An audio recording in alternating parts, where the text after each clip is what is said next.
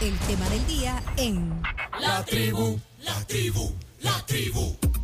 Hoy en vivo y en directo con nosotros en la tribu, tema del día, Ricardo Castaneda Ancheta. Es economista, eh, además es coordinador para El Salvador y Honduras del Instituto Centroamericano de Estudios Fiscales, el ICEFI. Eh, gracias Ricardo, buenos días, bienvenido a la tribu, gracias por el tiempo que hoy eh, das a nuestros oyentes. Buenos días. Buenos días, Pencho. Un enorme gusto estar con ustedes, Chino, Camila y todo el equipo. Cuando tú dijiste que se iba a tener un economista, en la forma como le dijiste, no sabía si era para alegrarme o para preocuparme. ¿Por qué? Para preocuparte. ¿Por qué? bueno, preocupado A veces está. dicen que tenemos malos augurios. Ah, sí. Nah, Preocupado está Yo siempre, nunca había escuchado eso, la verdad. No, lo que, sí pa- lo que sí pasa, Ricardo, a veces es que el tema es denso, porque bueno, hay que entender eh, el tema de la economía, la macroeconomía, o sea, los efectos. Hay que entender, sí, porque por ejemplo a mí me dijeron eh, El Salvador está a punto de alcanzar a Argentina y yo pensé que era en el ranking FIFA, digo que bien, y no parece que es en el riesgo país. No, de hecho, estamos a punto de ganarle, fíjate, Chino. Histórico. Histórico. Sí, va, va a ser histórico realmente. Bueno, pero bueno, eh, digamos un poco en broma y en serio, porque eh, de hecho son cosas de las que hoy queremos conocer tu opinión, que nos orientes desde tu perspectiva. Y es que fíjate, ayer que, hablábamos de esto en- con la producción, decíamos, bueno, mira todos los titulares. Fíjate que tengo, tengo diarios de ayer, eh, digamos, lo- los diarios. Y fíjate, vaya, mira, mira la portada esta, del, este es diario de hoy, miércoles 9 de marzo. Bonos salvadoreños pierden 50% de su valor en el último año. Bueno, y de hecho lo pueden ver en, en, eh, lo que estoy mostrando porque estamos en vivo en Facebook, en audio y video, transmitiendo esta entrevista en la cuenta de Somos la Tribu FM. De ahí el del, ponerle el, el del el, mundo de ayer, mira lo que dice el titular, eh, Ricardo, alza de combustible ya impacta precio de alimentos. Dice, bueno, otro titular, bueno, de ahí noticias de la guerra y todo eso. De ahí vengo, eh, el de hoy, mira, mira el, el- el del mundo de hoy, advierten incremento y escasez de materias primas. Déjame ver qué dice. Industriales, mira lo que hablábamos también hoy temprano, eh, industriales advierten que puede escasear combustible y ahí el- la- las gremiales hablan incluso del plástico que puede quedarse de- desabastecido debido al problema del, me imagino, los fletes.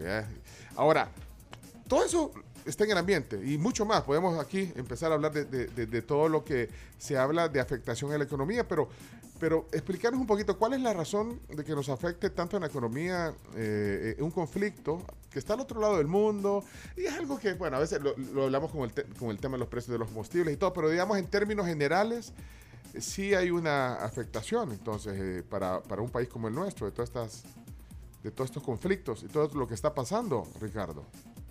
Mira, sin duda, fíjate que si uno ve el tamaño de la economía rusa y ucraniana, realmente solo es el 1% de todo lo que se produce a nivel mundial. Es decir, que en términos económicos no estamos hablando de las grandes potencias como sería China o Estados Unidos. Lo que sucede es que Rusia es el segundo exportador más grande a nivel mundial de petróleo, el principal exportador de gas y uno de los principales exportadores de, por ejemplo, fertilizantes. Entonces, son aspectos, particularmente el petróleo y el tema de fertilizantes, claves para nuestro país. Y en el caso de El Salvador, históricamente ha estado muy vinculado al comercio exterior, ¿no? Es decir, cuando al, eh, al mundo le da eh, estornuda, a nosotros nos da una gripe muy fuerte, para ponerlo de, de- de alguna manera, ¿verdad? Dependemos de las remesas, en buena medida dependemos del comportamiento de la economía estadounidense, dependemos de cómo vaya a nivel mundial la economía para nuestras exportaciones. Entonces aquí lo que se da es lo que a veces denominamos como un efecto cascada. O sea, No es que sea directamente por las relaciones comerciales que tengamos con esos países, pero, por ejemplo, aumenta el precio del petróleo, eso provoca que, por un lado, aumenten los precios de los combustibles, pero también aumentan el precio de algunas materias primas, aumenta el precio de los costos de transporte y por lo tanto aumenta todos los productos. Si aumentan todos los productos, ahí cuando se eh, aumenta el precio, ahí donde se establece que hay inflación. Si hay inflación y tus ingresos no aumentan, Entonces ahí vienen aumentos de pobreza, desigualdad, inseguridad alimentaria. Y es ahí donde se convierten en problemas muy serios para la economía. En términos generales, todavía no está claro de qué magnitud va a ser el impacto. eso pensaba yo, porque todo esto, digamos, es lógico, consecuencias, bueno, entre comillas, lógicas, pero el impacto, eso quiere decir, la dimensión, si estamos sobredimensionando o no un impacto, Ricardo. Mira, todo va a depender de qué tanto se alargue eh, la invasión de Rusia a Ucrania. Si la invasión, a mi juicio, eh, dura más de un mes, dos meses, ahí el impacto va a ser mayor.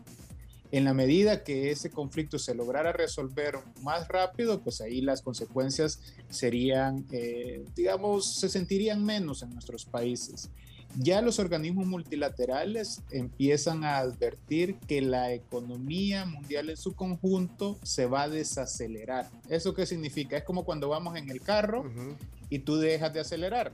La economía sigue avanzando, pero lo hace a un ritmo mucho más lento. Y recordemos que todavía teníamos ahí las secuelas del tema de la pandemia, no se habían recuperado completamente todas las cosas, ya el tema de la inflación previo a este conflicto ya se venía sintiendo. En El Salvador, estoy seguro que todas las personas que nos escuchan y nos ven, cuando habían ido al supermercado, al mercado, a la tienda, todo está más caro y los datos oficiales así lo demuestran, que por ejemplo para febrero de este año ya la inflación había alcanzado el 6.7% y las expectativas son de que la inflación siga aumentando. O sea que, no, O sea que no son buenas noticias porque como tú dices, ya venía ese efecto, ya lo estábamos sintiendo. Digamos, pues sí, lo que pues sí, nosotros que vemos el bolsillo, los precios y todo. entonces, esto viene eh, para volver a... Eh, vos decís que depende de lo que dure ese conflicto, pero usted viene a, a fregar más, digamos. esas son las malas noticias que, dice Ricardo al principio, que, que a veces eh, traen los economistas. ¿A eso te referías? Sí.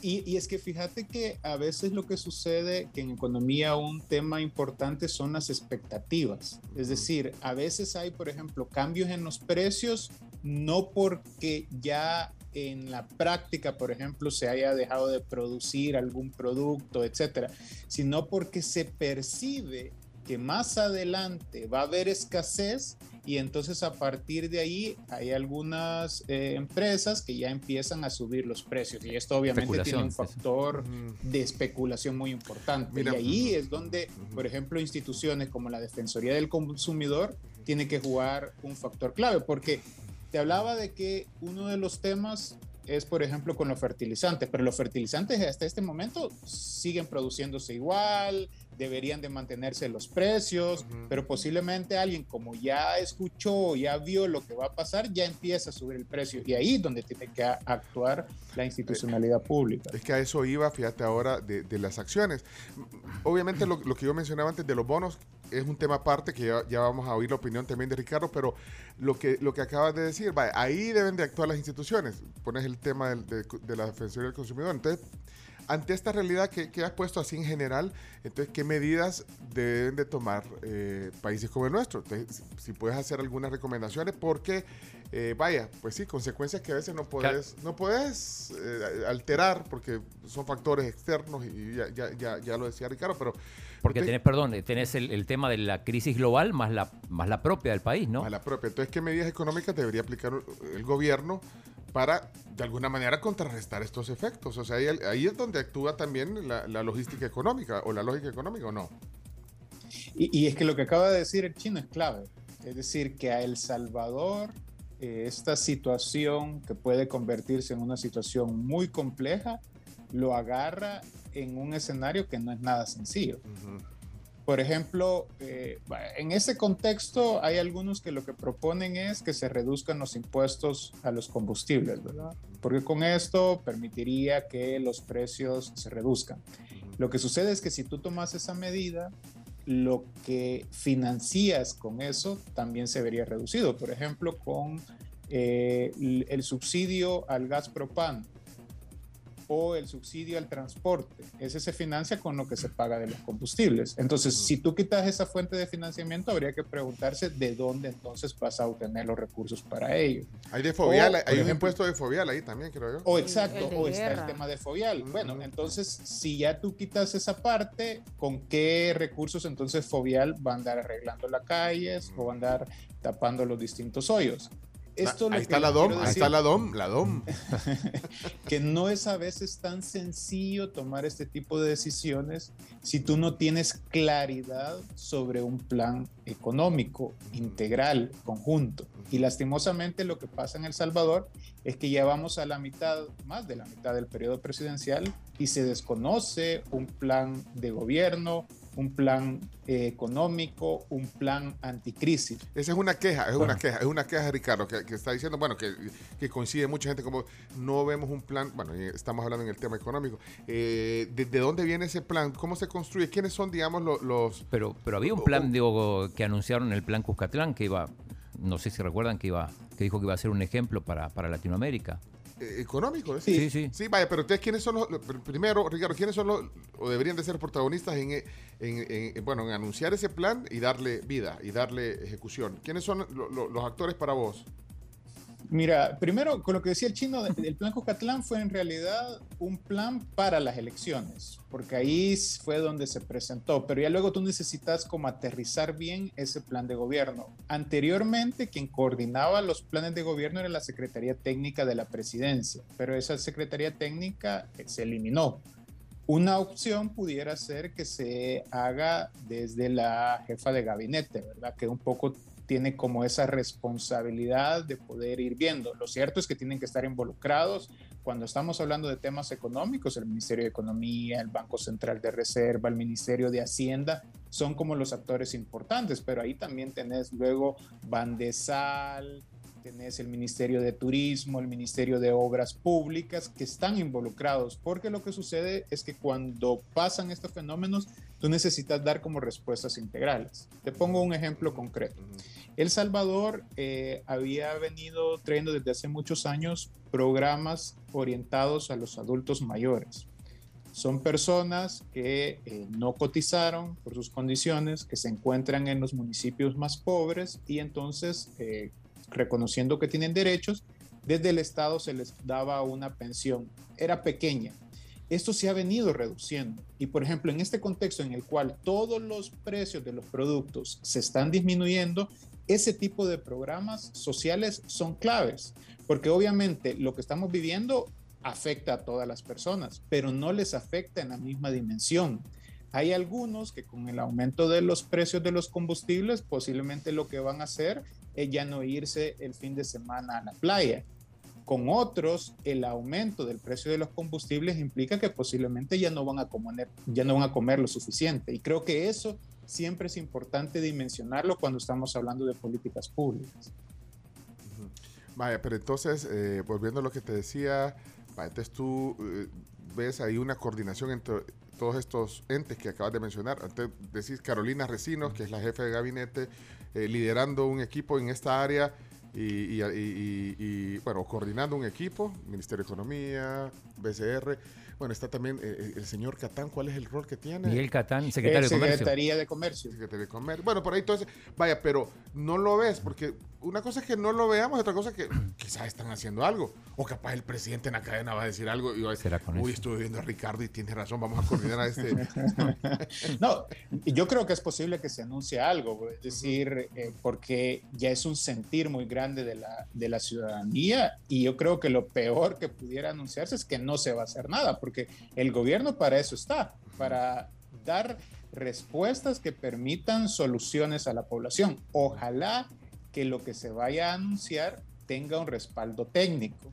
Porque aquí no estamos hablando de actos de fe, ¿verdad? O de creencia. Yo creo que lo mejor es. No, para eso eh, la idea de las políticas públicas que se financian con los impuestos que paga toda la ciudadanía es que atrás esas decisiones tengan un respaldo técnico que permitan conocer cuáles son los beneficios y cuáles son los costos de esa medida. Porque usualmente siempre cuando se anuncia algo, siempre hay ganadores y siempre hay perdedores. Ricardo, pero entonces sí es eh, prioritario decirlo, bueno, y hacerlo, pues, pero, pero anunciar un plan de medidas económicas. ¿Crees que, que sí es importante hacerlo en este momento, en Sin este contexto? duda, y eh, sobre todo en este momento porque hay un- mucha incertidumbre en El Salvador, que ya vamos a hablar sobre el tema de los Sí, bonos de los y bonos, el sí, riesgo y de que si se va a pagar y- o no.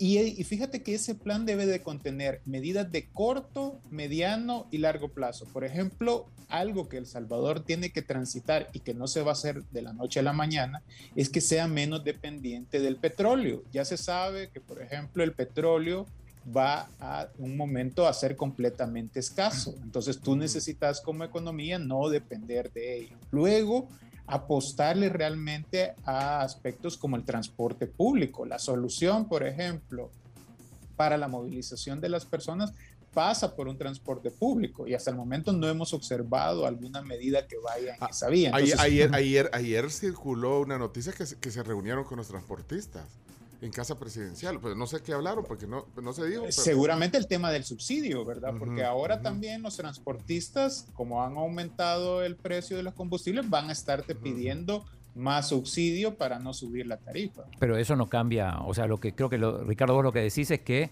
se necesita implementar otro tipo de sistema para que la gente no use tanto el, su vehículo y eso. Exactamente, porque es la forma, por un lado, de que tú no tengas que depender tanto de los combustibles. Por ejemplo, en Costa Rica ya el sistema de transporte cada vez es un sistema de transporte que depende de energías renovables. Eh, por otra parte, eh, es una forma en la cual tú ayudas al medio ambiente, son respuestas integrales y además mejora la calidad de vida de las personas, ¿no? Realmente pasar buena parte de tu día en el tráfico eh, no es el sentido de, de- de vivir en una sociedad como la nuestra.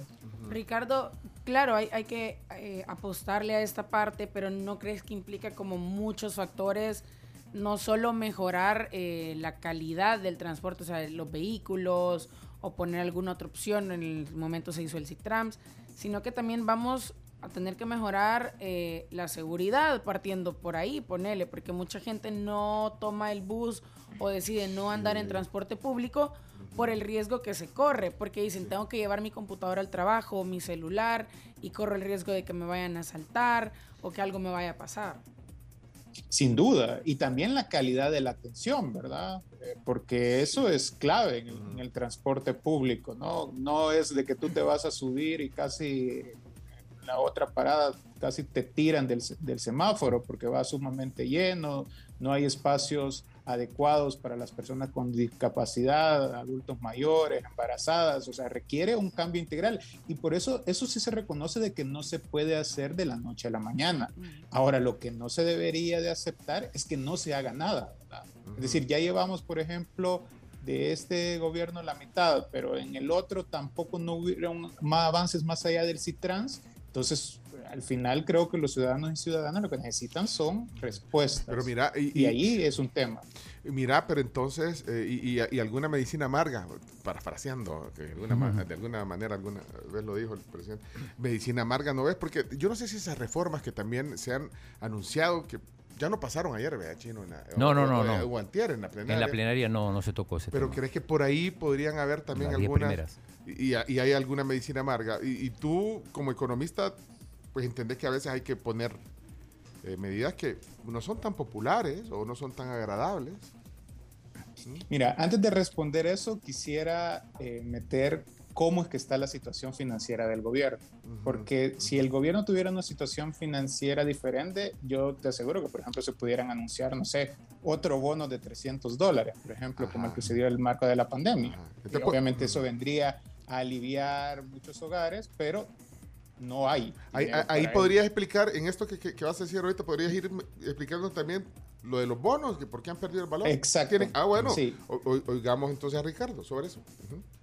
El Salvador desde hace muchísimos años ha tenido un problema de que sus ingresos no le alcanzan para cubrir todos sus gastos. Y entonces ha tenido que depender de deuda. Básicamente desde 2010, la forma de cómo se ha obtenido esa deuda para financiar esa brecha ha sido a través de la colocación de bonos en los mercados internacionales. Estos bonos, la ventaja que te dan es que te prestan el dinero y vos lo utilizas para lo que querás. A los inversionistas no les interesa para qué los vas a usar con tal que les pagues. Pero la tasa de interés es una tasa de interés más alta. Y adicionalmente, estos se pagan a la fecha de vencimiento. Por ejemplo, si yo te presto mil dólares por tres años, cuando se venzan los tres años me vas a tener que pagar los mil dólares de una vez. Mientras tanto, solo me vas a estar pagando los intereses. En El Salvador, en enero de 2023, hay un vencimiento de 800 millones de dólares de bonos, que esos hay que pagarlos, como decimos nosotros, de un solo. Pero, ¿qué ha pasado en el caso de El Salvador en los últimos años? Bueno, sabemos que vino el tema de la pandemia y eso provocó que por un lado los ingresos se cayeran más de lo esperado y por el otro recurrir a deuda extraordinaria. ¿no? El 2021, el gobierno anunció en distintas ocasiones que iba a lograr un acuerdo con el Fondo Monetario Internacional, que el Fondo Monetario Internacional, la característica que tiene no es solo que te presta dinero, sino que además cuando te presta el Fondo Monetario Internacional te dan como una especie de un papelito que dice usted se va a portar bien y usted ya acordó conmigo cosas y entonces con esto ya te permite que otros actores te presten ese dinero. Te pone condiciones, ¿no? Exactamente, ahí hay condiciones y en el caso de El Salvador lo que estaba negociando se denomina un servicio, un acuerdo de servicio ampliado que básicamente además de tocar temas puramente fiscales, es decir, aumentar medidas por el lado de los ingresos, reducir por el lado de los gastos, también incluye aspectos relacionados con democracia y transparencia. Y fue ahí donde se trabaron las carretas. Y pasó todo el 2021 y el acuerdo no se llegó. Desde el gobierno incluso llegaron a anunciar a través de comunicados que el acuerdo iba a estar antes de septiembre del año pasado. Luego dijeron que en noviembre, pero en la práctica ese acuerdo no se logró. ¿Por qué no se logró? Básicamente hay dos grandes factores. Uno, fue todo el deterioro institucional que tuvo el país a partir de la destitución de los magistrados y del fiscal y el tema de la ley Bitcoin. El Fondo Monetario Internacional el año pasado publicó un documento que se llama el artículo cuarto, que es básicamente como un examen que le hace a todas las economías para ver cómo se encuentran. Yo por primera vez observé que el Fondo Monetario Internacional había incluido en el caso de El Salvador esa relación de estos aspectos políticos con los económicos, de cómo esto a su vez no solo ha impedido que se logre el acuerdo con el Fondo Monetario Internacional, sino que ha provocado que el perfil de riesgo del país se incremente súbitamente. Les pongo un ejemplo. Si El Salvador hubiera salido a emitir bonos el 30 de abril del 2021, la tasa de interés que hubiera pagado posiblemente hubiera sido una tasa de interés del 7%, 7.5%. Si El Salvador sale a emitir bonos ahora, la tasa de interés que pagaría bajo el supuesto que alguien te preste es alrededor del 22%. casi tres veces. Tres veces más de interés. No hay ningún otro país en América Latina que haya tenido un incremento tan grande, porque alguien puede escucharnos y decir, bueno, no, pero miren, la situación económica ha afectado a todos los países y esto es algo que ha pasado a todos los países. No, el ritmo de crecimiento que ha tenido es únicamente por factores internos en El Salvador, que como les digo son explicados por el tema del Bitcoin y por el tema del deterioro institucional. Así se explican y, estas instancias, vaya, pero entendamos eso explica un poquito el valor que han perdido los bonos del Salvador, ¿verdad? lo que estábamos tratando de indagar hace un rato. Pero, pero ¿qué significa? Porque a mí me da la impresión, y tú corregime, eh, por favor, Ricardo, pero me da la impresión de que, que, el gobierno pues no le presta tanto... Como lo minimiza, decís, el, ese problema. O no le preocupa tanto. De hecho, eh, pues pareciera como que hay otras salidas. Bueno, y hay, mucho optimismo también con el tema del Bitcoin y todo eso. Y repito, no sé si estoy equivocado, pero siento que hasta que ningunea al Fondo Monetario Internacional y a todas estas instituciones. Entonces pareciera ser que, que no importa. Entonces eso, ¿cómo lo leemos? Y, si es Mira, yo creo que es, es una estrategia de, digamos, de imagen, de decir, nosotros tenemos opciones, si ustedes no nos lo prestan, pues no los necesitamos. O sea, no pasa Pero- nada, tranquilo, no pasa nada. Ese es un poquito la- la- lo, lo que quieren dar a, a entender. ¿eh, Sí, pero la realidad muestra que no es tan así las cosas. Vaya, Por ejemplo, el año pasado el gobierno por primera vez no salió a emitir ningún bono porque sabía que era casi un suicidio financiero hacerlo con las tasas de interés que ibas a pagar. Entonces, ¿de dónde obtuvo la mayor cantidad de financiamiento? Lo obtuvo a través, ya seguramente han escuchado, de las famosas letes y CETES, las letras de tesorería y los certificados del tesoro.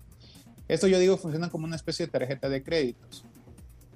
Básicamente estas se emiten en la bolsa de valores de El Salvador y quienes la compran son bancos privados y las administradoras de pensiones, son como los principales compradores. La característica es que te prestan el dinero, pero el periodo máximo para pagarlo es un año. Una vez termine el año, tú tendrías que pagar. Este año, 2023, de todas las emisiones que se hicieron en 2021, perdón, este año en 2022, ya me quiero adelantar, de todas las emisiones que se hicieron en, en 2021, hay que pagar más de 2 mil millones de dólares entre letes y CETES. Compromisos. Hay vencimientos en todos los meses. Los más grandes están en marzo y en septiembre de este año. Por ejemplo, en marzo casi hay un vencimiento de alrededor de 600 millones, perdón, en septiembre hay un vencimiento de casi 600 millones de dólares. ¿Qué pasa cuando se le presta más al gobierno de los bancos privados que están en el país? Que ahí se asume un mayor riesgo. Porque los bancos privados, ¿de dónde sacan el dinero? No lo sacan, ¿verdad? De ellos, de su, de su billetera mágica. Lo sacan de los ahorros de las personas, de los ahorros de las empresas. De los Y intereses entonces- también que uno va pagando, ¿o no? Exactamente. Entonces, en la medida que haya más conexión, digamos, entre esa deuda que tienen los bancos privados con el gobierno y exista más riesgo de que el gobierno no pague, ahí es donde puede haber mayor preocupación. Porque alguien puede decir, mire, y eso de que ahorita el perfil de riesgo de El Salvador sea tan alto en estos momentos, a mí, ¿cómo me afecta? En este momento todavía no.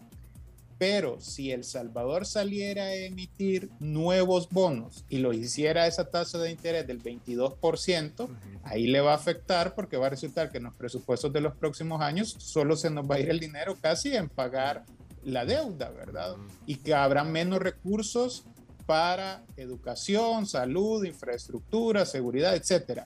Y adicionalmente, si el país por este eh, alto porcentaje de riesgo cae en impago, ahí sí la situación se complica. Porque el efecto es un efecto cascada. No Ya- sé si ya- ustedes ya- ya ha habido- noticia Ajá, perdón, dale, dale, dale, Ricardo. ¿Cuál noticia? de que, de que hace e- este año le bajó la calificación de riesgo a El Salvador, una de las calificadoras más, Ujú. más grandes. Inmediatamente se le baja al gobierno salvadoreño, se le bajó a un banco privado.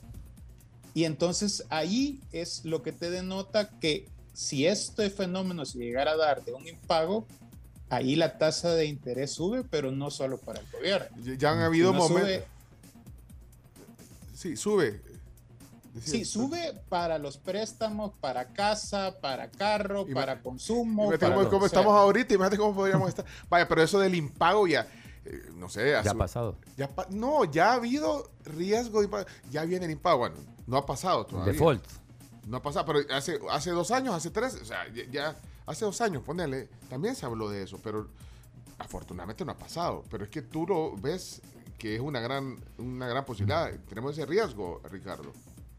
Mira, en 2017 ya El Salvador cayó en un default selectivo, se le llama, que no hizo un pago específico relacionado con el tema de pensiones, se le bajó en ese momento la calificación de riesgo, pero básicamente luego de que se hizo ese pago, que no era mucho, en ese momento fue porque no se lograba poner de acuerdo el gobierno con la Asamblea Legislativa, se superó. Gobierno En del este momento-. FM, Sí, del FMLN, ajá. Exactamente. En este momento, digamos, las condiciones son diferentes porque sabríamos que no es un tema de que la Asamblea Legislativa no les esté aprobando, es un tema de las ventanas de acceso a financiamiento. Ahora, ¿existe ese riesgo de impago? Sí. ¿En qué magnitud? dependerá de los famosos bonos volcán. Porque el gobierno básicamente lo que ha hecho es decir, bueno, no puedo emitir bonos en los mercados internacionales porque la tasa de interés sería muy alta. Con el Fondo Monetario Internacional no logro un acuerdo porque yo no voy a ceder en mi proyecto político. Entonces necesito buscar de dónde. Ah, bueno, una opción son los bonos volcán. Lo que sucede con los bonos volcán es que, por ejemplo, eh, las autoridades de Hacienda habían anunciado que iban a estar listas a mediados de marzo. Es más, probablemente, probablemente tenga que ver eso con la con la cadena nacional. El anuncio de los Sí, porque el, ministro de Hacienda dijo que para el 10, más o menos a mediados de marzo. Ay, hoy es 10. Hoy es 10. Eh, eh, seguramente puede ser en esa vía. Lo cierto es que si el anuncio va por ello, no se va a lograr en un par de días ya hacer la colocación, ¿verdad? Porque tú necesitas modificar el marco legal, en lo que se aprueba y demás, necesitas más días.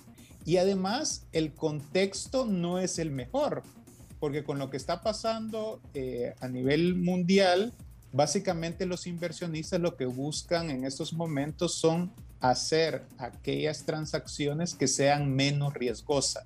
Usualmente cuando hay una crisis, lo que se puede observar siempre en el mundo es que tú abandonas las inversiones más riesgosas y te vas a aquellas inversiones que tú consideras más seguras. Por eso usualmente cuando empiezan a haber temas de crisis, se observa como el precio del oro sube o el precio del dólar sube, que son como los refugios, se le llama más seguro de los inversionistas.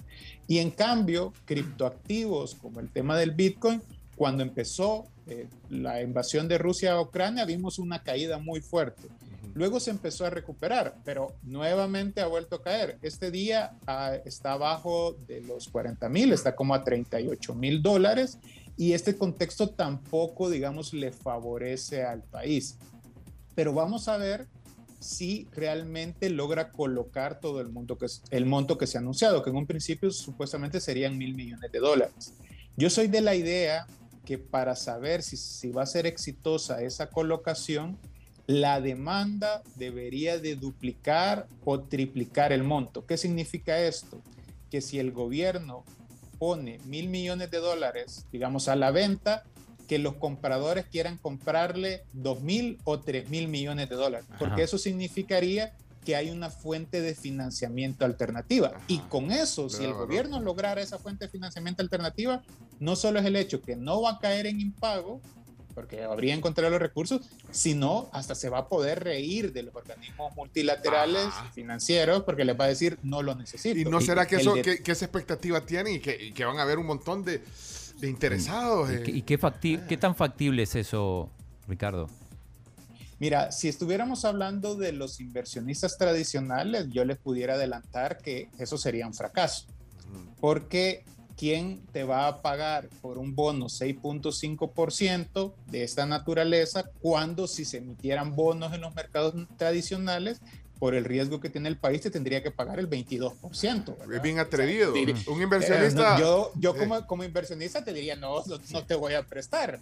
Pero lo que pasa es que acá no estamos hablando del inversionista tradicional, estamos hablando de otro tipo de inversionistas. Por ejemplo, hay alguien que pueda tener Bitcoin que no le preste tanta atención a este aspecto financiero, sino, por ejemplo, quiera ser parte de la historia, ¿verdad?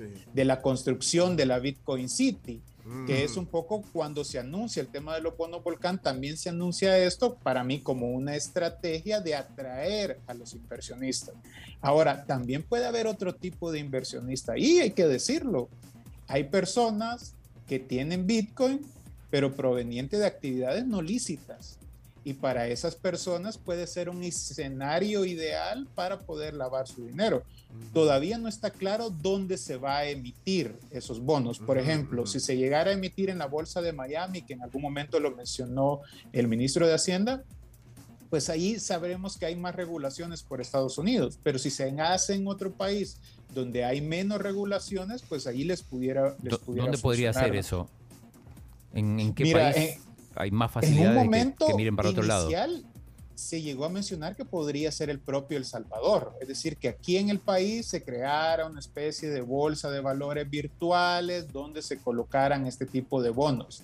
yo ahí tengo mis dudas si realmente los inversionistas se van a querer someter a las reglas de juego del Salvador, porque básicamente cuando El Salvador emite bonos, lo que le piden es hágalo en la bolsa de valores de Londres o en la bolsa de valores de Nueva York. Porque si en un momento usted no me quiere pagar, pues voy a utilizar el marco legal de esos países para demandarlo. Pero ¿qué pasaría si se hace en El Salvador? Que tú te sometes a las reglas del juego del país, ¿verdad? Y yo creo que no estoy seguro que se vaya a hacer así. ¿Y qué, qué incidencia crees que tenga lo que hablábamos hoy temprano, chino, de, de, lo de Biden? Que pareciera que... Al dólar digital. Eh, Biden firmó una orden para regular criptomonedas, una orden ejecutiva eh, gira instrucciones presidente de Estados Unidos eh, Biden al Departamento del Tesoro y a otras agencias federales para que evalúen el impacto de las criptomonedas en la estabilidad financiera y seguridad nacional. Ahora, ¿qué significa eso? ¿Cómo lo lees? ¿Y qué impacto, incidencia puede tener ese tipo de, petición, esa orden ejecutiva eh, de Estados Unidos?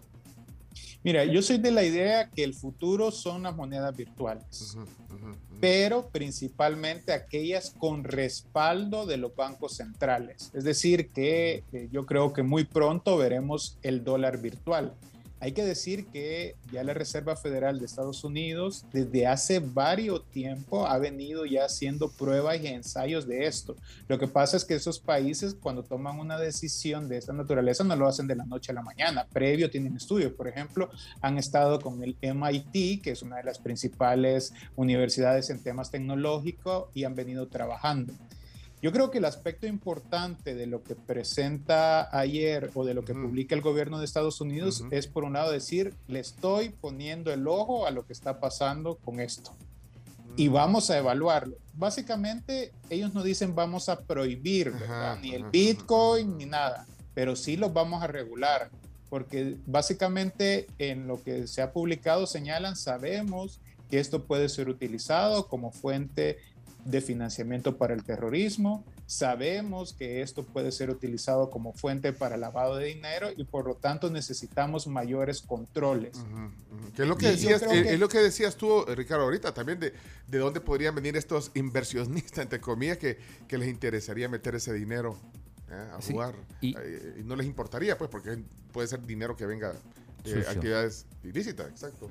Sí, y, qué implicancias tendría, Ricardo, por ejemplo, que Estados Unidos regule el uso del Bitcoin para El Salvador, digo? Mira, yo creo que por un lado posiblemente eh, veamos algún efecto en el precio ¿no? del, del, Bitcoin. Adicionalmente, si se crea ya en un momento un dólar eh, digital, posiblemente esto también tenga una afectación en el tema del precio. Eso sería uno.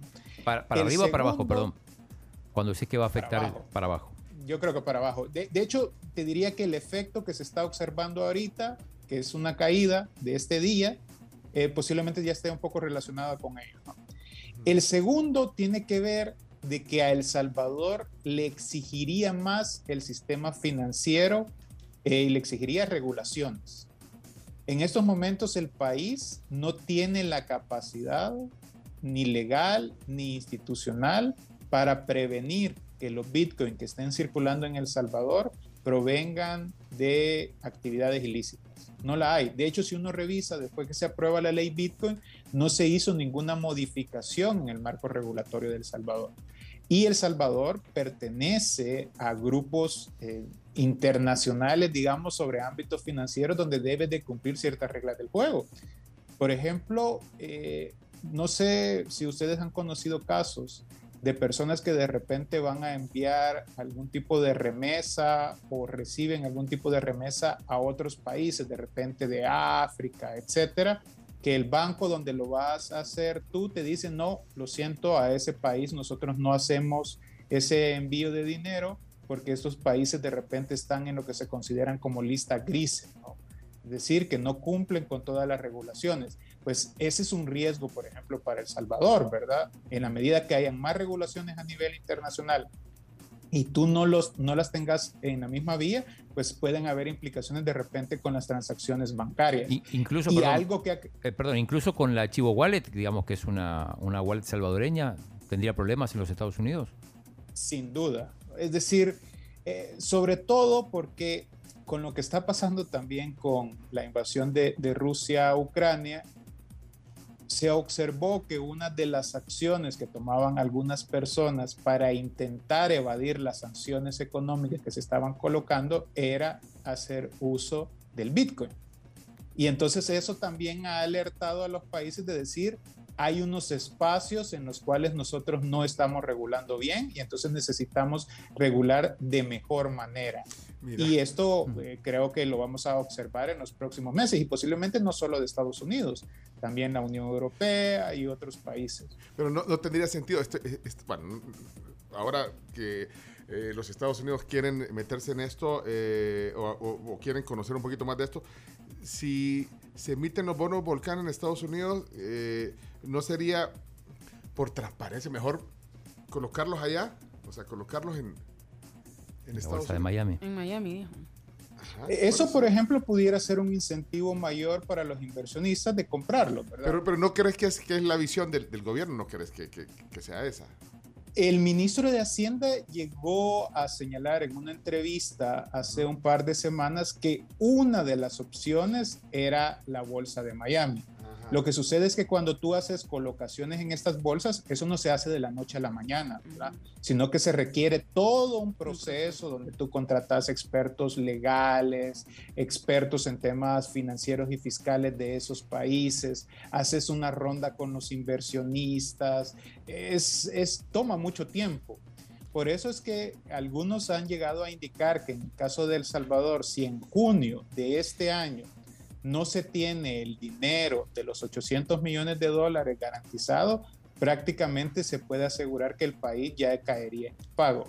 Yo soy de la idea que todavía va a tener un mayor margen de maniobra, posiblemente septiembre, mm. octubre todavía sería un deadline. Y ese, y ese margen de maniobra, perdón, ese, eh, no, no incluye otras opciones de préstamo eh, hay, por ejemplo, el, CAF. El CAF es, la, la, corporación andina. Andina, que firmaron hace poco, se incorporaron. Ah, y ahí eh, hay una. Esa no es una salida, o es lo mismo. No, no, no, hay, no hay opción. Mira, yo una lectura es que el gobierno le apuesta mucho a los bonos volcán, pero creo que ellos mismos quizás saben de que existe una probabilidad de que no vaya a ser exitosa. Entonces, mejor tengo otras alternativas. Y entonces otra alternativa puede ser el CAF. Lo que sucede es que el CAF no te va a prestar todo el monto de dinero que necesitas, pero sí te puede dar una parte. El BESIE también, ¿verdad? Puede jugar un rol dándote otra parte. Como diríamos también por acá, ¿verdad? De puchito en puchito, a lo mejor puede ir haciendo. Lo que pasa es que El Salvador si uno revisa el financiamiento que necesita este año, 2023, 2024, estamos hablando de un financiamiento de más de 3 mil millones de dólares. Eso es un monto significativo. Mira, Ricardo, y hablando de esto de puchito en puchito y haciendo la cabuda, em, con tanto respaldo de remesas, haciendo las remesas tan representativas con el Producto Interno Bruto, eh, eh, con ese respaldo no se pudieran ocupar los 45 mil millones de colones guardados en el BCR. Mira, una alternativa, Camila, es eh, que vaya, supongamos, aquí es un escenario, ¿verdad? No estoy diciendo ni que va a pasar ni que es probable, pero es un escenario. En septiembre de este año, el gobierno no logra conseguir el financiamiento y no tiene dinero suficiente para pagar los salarios, por ejemplo, de los empleados públicos. Y entonces, y nadie te, no conseguiste es que nadie te prestara. ¿Qué opciones están en la mesa? Una de las opciones está una desdolarización, que puede ir por la vía, como señala Camila, ¿verdad? Sacar nuevamente los colones a circulación y decir, bueno, tenemos las dos monedas circulando. Otra vía, que yo creo que sería como la que más se implementaría, es tener un token digital propio. Es decir, ¿Cómo es eso? Que no es el Bitcoin, sino que es, pongámosle el nombre que a ustedes les guste, no sé. Colón Coin. Sí, y con eso le pagarían a los empleados públicos. Colón, Coin. Colón Coin, está, bueno, está bueno, ya, yo, yo, suscribo. te, lo preguntaba antes de que sigas, te lo preguntaba eh, porque me pareció interesante el momento porque Edwin Alfredo Rivera, que es un médico, en Twitter nos hizo esta pregunta. Y te está agradeciendo ahorita también. Ay, pero- saludos, saludos. Él hizo la pregunta por Twitter, en- yo la leí y me pareció muy interesante porque estábamos hablando del puchito en puchito y una opción de tener, eh, pues, algún algún fondo para pagar esa deuda. Sí, entonces, por ejemplo, imaginémonos que en septiembre no se tiene para pagar salarios, se hacen las modificaciones legales y le dicen a los empleados públicos, ahora nosotros le vamos a pagar con el Colón Coin. Y Qué te buen- vas a el quejar, Colón Coin, qué buen Colón Coin. ¿Y qué haces con eso? te Pero- vas, te, te vas a quejar en un principio, ¿verdad? Pero luego te van a decir, esto es por ley y lo tiene que recibir. ¿Y, quién, ¿Y qué haces después con ese dinero? Vos como esa persona lo primero que vas a querer hacer es deshacerte de esto, ¿no? Ya sea yendo al supermercado, yendo a la tienda y demás. Pero ahí además se va a dar un fenómeno, que es cuando las otras personas escuchen que eso está pasando, la reacción usual es querer ir a sacar el dinero de los bancos. Porque tú ya sientes que eh, vas a querer tener dólares en papel resguardado. Y ahí lo que pasa es que se da un fenómeno de inflación muy grande. Y esto ya es, digamos, lo más cercano que se ha tenido de un país que se ha desdolarizado, y ahí el chino lo sabe claro. perfectamente bien, es lo del famoso corralito. Mm, sí. Y ahí Con las el 1 a 1 del dólar, consecuencias, claro. Hasta una lágrima, se le, Exactamente. una lágrima se le sale al chino cuando oye. las consecuencias son muy complicadas, porque sí. Cuando tú vas a hacer una acción de este tipo, lo que necesitas es confianza, ¿verdad? Porque cuando yo te doy un dólar a ti, o sea, es un papel, pero hay una confianza de que ese dólar tiene un valor que va a servirte para comprar.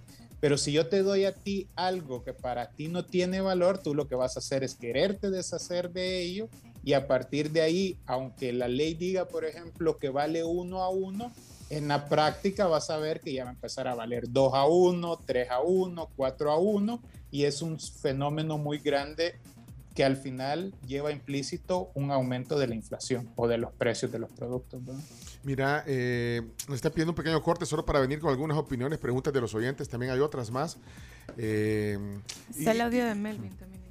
Sí, Melvin, pues, pero vamos a, hacer- a regresar con esos comentarios. Ahora, solo una cosa, eh, Ricardo dice también, lástima, eh, qué bonita entrevista, qué interesante entrevista, lástima que económicamente eh, no pinta para bien el futuro de El Salvador. Bueno, gracias por esos comentarios. No, y iba a decir que lastimosamente tampoco Ri- Ricardo pudo estar aquí en el estudio, eh, bueno, por la agenda y todo, pero, pero nosotros íbamos a desayunar. Es que esta hora desayunamos nosotros, Ricardo, pero aquí... Por favor. Pero por Camila, favor. Camila eh, tomará, digamos, tendrá la oportunidad de, de- de tomar tu desayuno. Ración doble. pues. Ración- Sí, porque Ricardo no puede estar aquí en el a estudio. comer- voy a comer en tu Gracias, nombre, no te Camila, por preocupes. Bien. Me Sí. voy a sacrificar. Aquí yo me echo el equipo al hombro. No te preocupes. Así que, bueno, para los que encendieron el radio, ¿qui- qui- ¿con quién están hablando? Pues Ricardo Castaneda Ancheta, es economista y, y es coordinador para El Salvador y Honduras del ICEFI, que es el Instituto Centroamericano de Estudios Fiscales. Ese cuadro es famoso el que tiene ahí atrás. Sí, fíjate que Porque no. sale siempre. Ah, ya tiene su set, ya tiene su set para, para atender a los medios. No, y yo te, te- te agradezco porque siempre estás dispuesto a, a conversar, a explicarnos, así como lo has hecho hoy. Sé que la gente aprecia, bueno, nosotros también lo apreciamos, el, el que puedas compartir con nosotros tu, tu perspectiva económica sobre los temas. Así que bueno, se va a oír mal, pero ¿qué, qué- qué vamos a desayunar nosotros? Y Ricardo no... eh, Se va a oír Carlos? mal, pero que venga el tamal. Es que de la, y es de la pampa, pero no, pero sí entendemos, ya, ya Sí. pronto podremos desayunar otro día aquí, pero ¿qué hay? Que mira, Sí, sí, tape- sí. pon- poné, eh, quítale, eh, Ponele mute, ponele quítate los audífonos. Para que no digas, ¿qué, vamos a comer? Hoy tenemos aquí nosotros en el estudio tostadas francesas que vienen acompañadas de su miel respectiva con cerecitas también deliciosas, huevos eh, con loroco, riquísimos también que vienen con platanito frito, frijolitos y con su respectiva salsa de semana. Omelette también es de verdad de mis favoritos que viene con papa carbonara, Buenísimo, una ayer- especialidad de la Pampa. Ayer lo probamos. ese. Lo- Sí. sí, delicioso. Y también viene el desayuno americano, que consta de tocino, tostada y un huevo estrellado, y el tamal con huevo. Un día me voy a reconciliar con el oroco, pues está bueno. Pues. Va. Un Pero día. no será hoy. Pero hoy no Sí, será, hoy no pero hoy no será. será. Gracias a la pampa, viene el desayuno. Venimos con el cierre de la plática. Un ratito más, Ricardo, gracias por el tiempo. Venimos con el cierre, pero tenemos que hacer un, un, un Un corte, para comer. Y ponemos una toma de San Salvador ahorita en, en el Facebook. Ya venimos con el cierre de la plática. Con gusto. Gracias, Ricardo. Nuestros desayunos, como lo dijimos, son gracias a La Pampa Restaurantes. Ustedes también pueden disfrutarlos. Santa Elena tiene desayunos todos los días, de viernes a domingo. Bella Vista, planes de renderos los fines de semana. Y Bambú también. Y final, Paseo Escalón, sábados y domingos. El horario para todas es de 7 a 11 de la mañana. Y si ustedes quieren más información sobre reservas, eventos o cualquier otra cosa que necesiten de parte de los mejores La Pampa Restaurantes, pueden llamarles al 2508-0500 y búsquenlos en redes sociales como Restaurantes La Pampa. No vayan a decir lo rico que están los desayunos de La Pampa enfrente de Ricardo. No vayan a decir lo delicioso que está. ¡Qué Qué rico! rico. Pero no, no, no vayan a decir. Pero yo, yo sé que, que Ricardo irá a, a desayunar un día de estos a La Pampa. Bueno, eh, Ricardo Castaneda Ancheta está con nosotros hoy eh, platicando en el tema del día, economista. Es economista graduado de la Universidad del Salvador, ¿verdad, eh, Ricardo? Sí. Sí, hiciste también un máster en, en, eh, en Barcelona. ¿Y le vas al Barcelona, Ricardo? Sí, fíjate. Ah, pues Hoy sí. juega, hoy juega. Sí conoció el corazón, o sea, que ahí sí puede decir desde la cuna, mira. Desde la cuna. Sí, bueno, ha sido profesor universitario, también ah, podemos pasar buen rato hablando de su, de su experiencia. Eh, bueno, pero, y en el, por supuesto en el ICEFI, en el Instituto Centroamericano de Estudios Fiscales. Eh, solo decíamos que, que queríamos oír opiniones de la gente, hay algunos que nos han dejado algunos mensajes, eh, Carms, por ejemplo. Sí, también está aquí en WhatsApp Guillermo. eh, y bueno, vamos a leer el de él que dice excelente entrevista. La situación es difícil, pero también es una oportunidad de oro para imprimir cambios que mejoren la economía. Ya Camila mencionó uno y a ello hay que añadir la sustitución de algunas importaciones para reducir nuestra creciente dependencia del, del sector externo. El gran reto está en que eso requiere acuerdos sustanciales con muchos sectores productivos del país y el presidente Bukele está peleado con medio mundo. Estas son voces de la tribu. Voy a poner algunas y si hay algún comentario lo, lo decís Ricardo. Eh, Maru, hola, buenos días Maru. Buenos días amigos de la tribu, me encanta esta entrevista, ojalá pues no sea la única y última oportunidad que puedan tener este invitado. Tengo una pregunta y quisiera que me la contestara. Ujú. ¿Qué situación, cómo se plantea que el gobierno esté sacando de las reservas de los bancos? ¿Cuáles, ¿Cuáles son las consecuencias de esto? Que saque de la reserva que los bancos tienen en el Banco Central de Reserva. ¿Qué es lo que puede llegar a suceder? Ya que ha echado mano otra vez de, digamos, el dinero de los depositantes, digámoslo así. Vale, si querés voy a poner los mensajes y luego comentás. Eh, ¿Quién más? Melvin dejó un mensaje. Hola, Melvin. El- la entidad internacional a la que El Salvador se acaba de adherir como miembro. Por lo tanto, considero que pudiera ser una alternativa si no le presta el Fondo Monetario. Miren cuánto le prestó al gobierno de Panamá. Le pueden preguntar al economista. Sí se entendió al principio. Otra vez el inicio. El inicio. La entidad internacional a la que Bueno, no sé si lo entendiste ahí, pero bueno, Era vamos. la... pri- Bueno. ujú. Eh, Marisol dejó un mensaje también. 7986-1635. Ese es el, el WhatsApp. Si quieren dejar un mensaje de voz así corto. Hola Marisol. Buenos días. Eh, buenos días, Ricardo Castaneda. Buenos días, tribu y equipo. No sé si usted se ha dado cuenta de que está tan mal las finanzas en el país, como usted lo sabe y lo, nos lo ha explicado, que el Banco Central de Reserva estaba ayudando por medio de FEPADE a varios becarios universitarios y resulta de que les han mandado una nota que ya no va a ser posible eh, en pagarles la cuota que ellos les daban hasta nuevo aviso. Y así que solamente quería pues informarle a usted si sabía y informarle también a la población. Gracias, pasen buen día. Bueno, aquí hay otro de Samuel que dice apocalíptico el señor. O político, dice, eh, refiriéndose a Ricardo. Si crean el dólar digital, ¿en qué lo van a respaldar? Pone, y voy a poner uno más para que no nos perdamos en, en- en los mensajes. Eh, Douglas, eh, Douglas Jeremías, buenos días. La tribu, ¿qué tal? Muy buenos días. eh, buen día a todos. eh, Gracias. los que tienen ahí en cabina. Eh, les agradecemos por esta entrevista, es muy, muy bueno que la gente sepa cómo se maneja la moneda, la moneda virtual y todo lo que es la criptomoneda y todo lo que es el fondo, cómo está el país. Es muy importante ya que hay, estoy seguro que mucha gente está ciega de esto y no sabe, eh, no sabe absolutamente nada. Entonces es muy bueno que hagan esto para que eduquen a las personas sobre este tema. Gracias, tribu, como siempre, fiel oyente. Gracias, Douglas, Douglas, Jeremías. No sé de los chistes. No, eh, Douglas Alvarado. es, es, vaya, señor apocalíptico. No, mentira. Eh, ¿algún Político. Apolíptico. Político. No, mira, eh, algún comentario, bueno, varios temas ahí, Ricardo, por favor. No, primero agradecer todos los, los, comentarios, ¿verdad? Y quizás me voy a concentrar porque se repitió mucho el tema de esta disminución que se hizo en las reservas que están obligados a tener los bancos en el Banco Central de Reserva. Básicamente la idea es de que hay un porcentaje de los ahorros que los bancos privados trasladan al Banco Central de Reserva. porque Supongamos que se llegara a dar una quiebra de un banco. Entonces están esos ahorros que permiten en alguna medida respaldar. En el año 2020, en el marco de la pandemia, casi a finales de marzo, se disminuyó ese porcentaje. Y esto eh, lo que buscaba era que los bancos tuvieran mayor liquidez y con ese dinero prestarle más al gobierno. El Fondo Monetario Internacional señaló que esa era una medida que tenía riesgos, que debía de ser temporal y que se debía de modificar. Luego se modificó ese porcentaje y se volvió a subir. Sin embargo, este año se hizo otra modificación express del Banco Central de Reserva para permitir agarrar otra parte de la liquidez para que le prestara al gobierno salvadoreño. Fíjense que se crearon un nuevo instrumento porque no son las letes y los CETES, sino es un bono que se emitió siempre en la Bolsa de Valores del Salvador, solo que el periodo para pagarlo es de dos años y adicionalmente lo van a poder utilizar quienes lo adquieran para poder pagar impuestos, un poco como para darle más incentivos de que se compraran.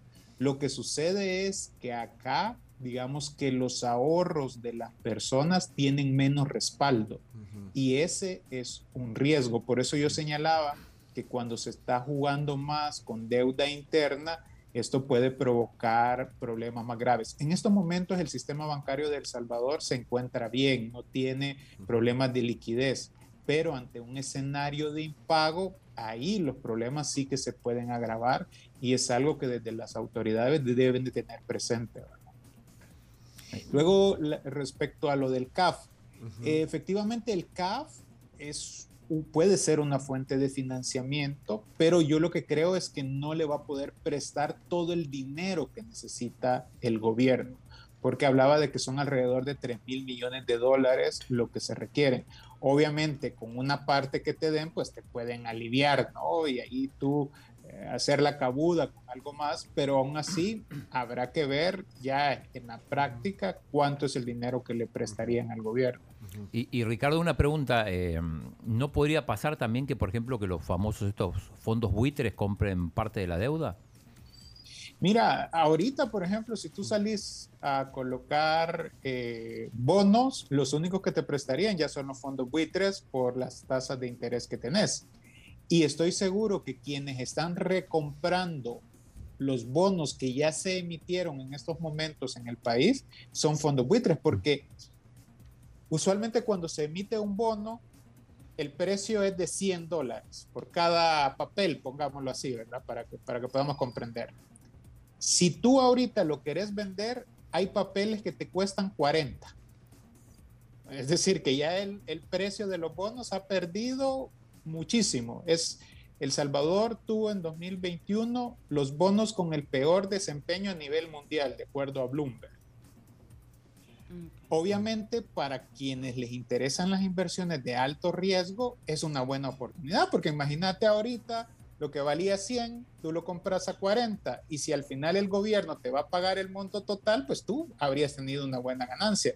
Pero eso también se convierte en un pequeño problema para el país, porque si en algún momento tú quieres negociar con los quienes, quienes son tus acreedores, con los fondos buitres es más complicado negociar. Y vos también lo sabes bien, Chino, con lo que está pasando en Argentina. Es que, si podés contar un poquito qué es los fondos buitres, porque en Argentina se habla de fondos buitres como... Como pan de cada como, día. Claro, como hablar del dólar y todo, del Bitcoin, pero... Así en breve, glosario. Sí, el fondo buitre básicamente son fondos de inversionistas cuya característica es que le gustan las inversiones de alto riesgo. Esas en las cuales hay eh, muchas posibilidades de que no te paguen, porque ellos además tienen todo. Sí, exactamente, pero además porque tienen todo un equipo jurídico que luego te va a poner las demandas necesarias para asegurar que siempre lo paguen, ¿no? Un poco a veces serían, si querés, como los fans de buitre, son a veces como acá en El Salvador, estos eh, sectores que adquieren las líneas morosas, ya sea de los bancos o de repente de los lugares donde uno va a comprar electrodoméstico y te están va de llamar y llamar y llamar y llamar para cobrarte, ¿verdad? Porque es ahí donde ellos obtienen la ganancia. mira, y, con lo que decían de político, de todo esto, solo una cosa quiero poner aquí. Eh, la política juega en economía, eh, eh, es, obvio. Sin duda. Pero vaya, y en, y, en, estas categorías de lo que hablábamos hace un rato de, cómo ha perdido el valor los bonos de El Salvador, y, se cita eh, el, tema pues, desde que se concentró el poder, dicen algunos, o desde que la Asamblea Legislativa pues, obtuvo mayoría del partido del presidente de la República, del tema de los magistrados, la fiscalía, etcétera. Eso digamos, poniéndote lo más eh, objetivo, digamos, posible, o sea, eso realmente es un índice importante, eso se toma en cuenta.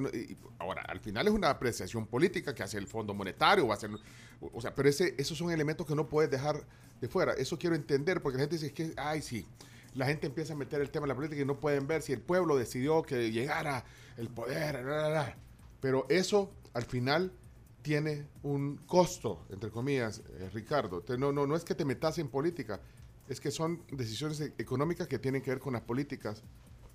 Mira, por su naturaleza, siempre que hablamos de aspectos económicos estamos hablando de aspectos políticos, porque las decisiones siempre tienen beneficio para algunos y pérdidas para otros. Y en este caso particular sí es un elemento que se toma en cuenta.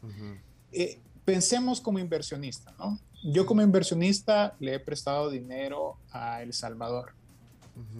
Y entonces hay un contrato, hay unas reglas del juego en la cual nos pusimos de acuerdo. Pero de repente observo que destituyen a los magistrados de la sala de lo constitucional, que se supone como que son los magistrados, que es más difícil quitarlo. Y veo que lo hacen de la noche a la mañana sin seguir el debido proceso.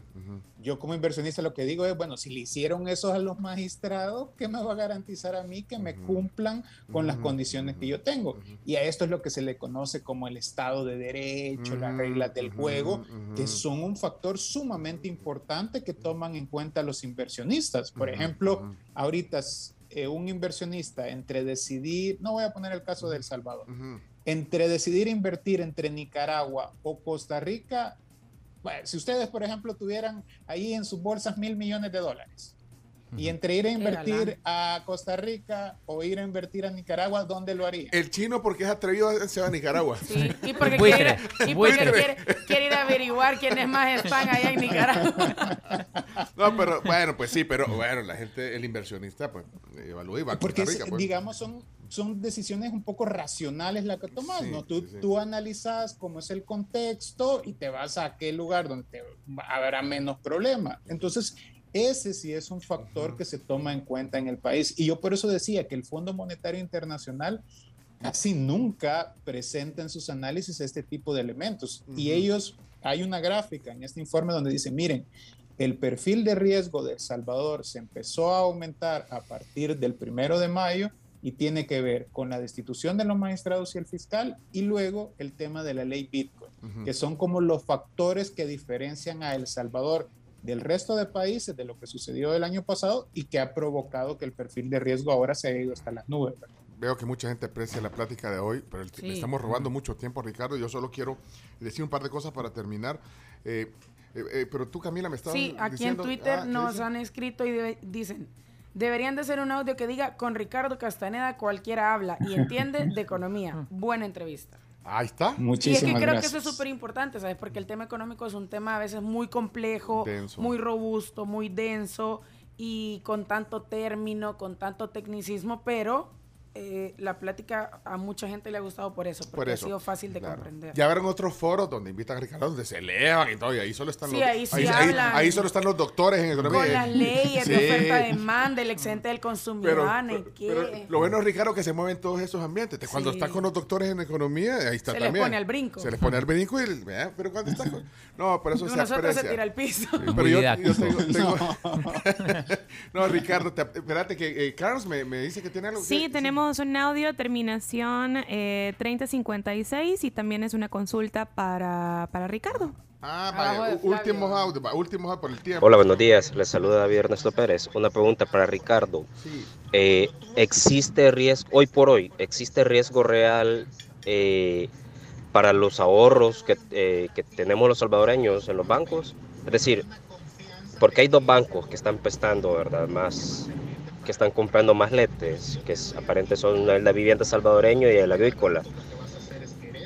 Entonces, tomando en cuenta el comportamiento económico del gobierno, ¿existe riesgo hoy por hoy para los ahorros? Y hay mucha gente que, que, que, siempre pregunta eso, mira, mi, mi, ahorro, ¿qué onda? ¿Qué, qué, qué, eh, riesgo sí hay, pero es bajo. O sea, es, digamos, en economía es muy difícil que no haya riesgo. El riesgo cero es, es, imposible que existe porque siempre hay variables que cambian. Sí hay riesgo, pero en estos momentos es bajo. En este momento. Es decir, hoy, 10 de marzo. Vamos a ver cómo va cambiando, particularmente con la colocación de estos bonos volcán, que para mí va a ser un punto de inflexión y donde se va a poder tener más conocimiento de la capacidad de pago que tiene el gobierno. Ahora, conforme vayan pasando los meses en este 2022 y no se vayan consiguiendo las fuentes de financiamiento, el riesgo de impago va a ir subiendo y la presión se va a ir notando. Y, y, yo me encantaría darles otro tipo de noticias, pero creo que es importante poner las cosas como son para igual prepararnos desde donde nos toque, ¿verdad? Ahí nos avisas, ahí nos avisas. bueno, bueno. Ya los últimos dos mensajes, Rodolfo Franco, saludos al invitado, cualquiera que entienda lo básico de economía sabe que todo esto es verdad. Solo el fanatismo no te deja ver la realidad. Y Roberto Aquino dice, buenos días. La plática de hoy, un pase de gol de Luka Modric. Explica de forma sencilla, pero con contundencia lo que vivimos. Saludos a Ana Gloria también, eh, que dice magnífica entrevista. Y, y, Jorge Centeno que paga suscripción porque pongamos un mensaje. Lo voy a poner porque si no, no va a quitar la ¿Qué, ¿Qué pasó, Jorge? Jorge, vaya, Jorge. Es que solo los que no entienden a don Ricardo, licenciado ahí, es que dicen que es, apocalíptico. Como no lo entienden, sienten que es el fin del mundo. Este, Jorge. Ese era el mensaje. ¿eh? Es que solo los... Ah, es que es un montón, ¿verdad? Siempre que un invitado llega y no le gusta a algún fanático partidario, lo que dice el invitado, siempre sale más de alguno diciendo apocalíptico. porque quieren escuchar que El Salvador es un paraíso fiscal, digamos, o un paraíso económico, qué sé yo, vea paraíso de seguridad, porque el gobierno del presidente Bukele es una maravilla. Pero si dice algo no bueno, ¡ay, apocalíptico! en el fanatismo, tatas. Feliz día, salud. Salud, Jorge. Jorge. Jorge, es real y es uno. Real. Para, para suscripción, pero es una broma también. Bueno, gracias Ricardo por el tiempo de hoy. No, un enorme placer compartir con ustedes. No se siente el tiempo. No. ojalá pronto volvamos a encontrarnos. Sí, bueno, por hoy eh, Camila cumplió con tu desayuno. Ha cumplido. No, gracias, gracias Camila. Un reconocimiento público por haberse sacrificado. Bueno. A la orden, cuando querrás, siempre puesta aquí en primera fila. Siempre puesta, dispuesta. Y, siempre, y siempre temas que quedan ahí. Ricardo Castaneda, Ancheta, hoy con nosotros, economista de ICEFI. Gracias por el tiempo. Saludos. Ahí nos seguimos leyendo, nos seguimos leyendo en Twitter. Síganlo en Twitter, ahí también aporta, aporta. Sí, recasta. Recasta. Bueno, saludos Ricardo. Feliz jueves. Chao, gracias. Adiós. Gracias.